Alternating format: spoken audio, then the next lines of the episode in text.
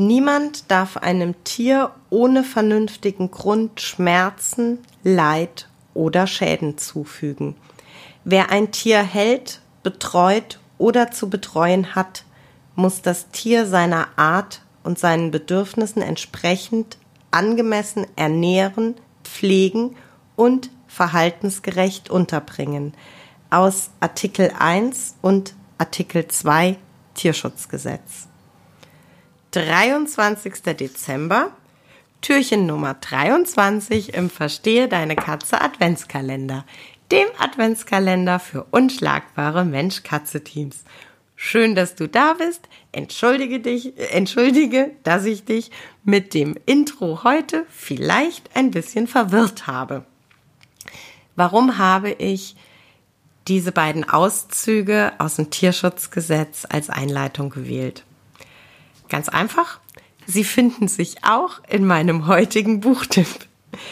Das Buch, das ich dir heute empfehlen möchte, ist von Professor Dr. Gruber, einem Tierpathologen. Das Buch heißt Das Kuscheltierdrama. Das Buch ist stellenweise wirklich keine leichte Kost, weil es sehr deutlich macht, was falsch verstandene und falsch gelebte Tierliebe teilweise für massive Folgen für Tiere haben kann. Es zeigt aber auch stellenweise auf, welchen Irrsinn Zucht von Rassetieren teilweise ja treibt, möchte ich fast sagen. Ähm, ich glaube, wir brauchen uns nicht lange drüber unterhalten, dass in meinen Augen Tier- oder Katzenzucht, die ausschließlich auf optische Merkmale ausgelegt ist, in meinen Augen indiskutabel ist. Sei es äh, die massiven Gesundheitsprobleme von Persern, sei es bei äh, Maine Coon Züchtern der Trend immer größer, immer schwerer. Ja, dieses höher, schneller, weiter. Das ist für mich indiskutabel.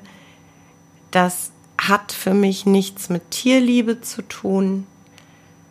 Und ja, da stelle ich auch die Seriosität in Frage. Punkt. Und doch finde ich, dass dieses Buch sehr, sehr lesenswert ist um wirklich ein, ähm, ja, einen Eindruck davon zu bekommen,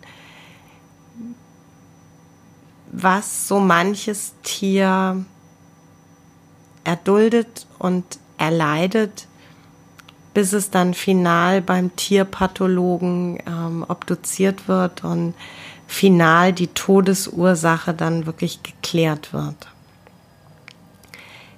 keine leichte Kost, aber interessante Kost.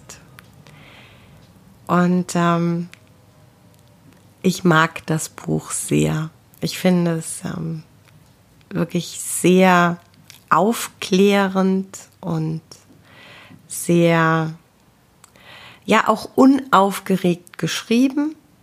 Ja, sehr wenig emotional, sehr an den Fakten orientiert und deshalb finde ich, es ist es wert, in diesem Podcast empfohlen zu werden. Hab einen schönen Tag.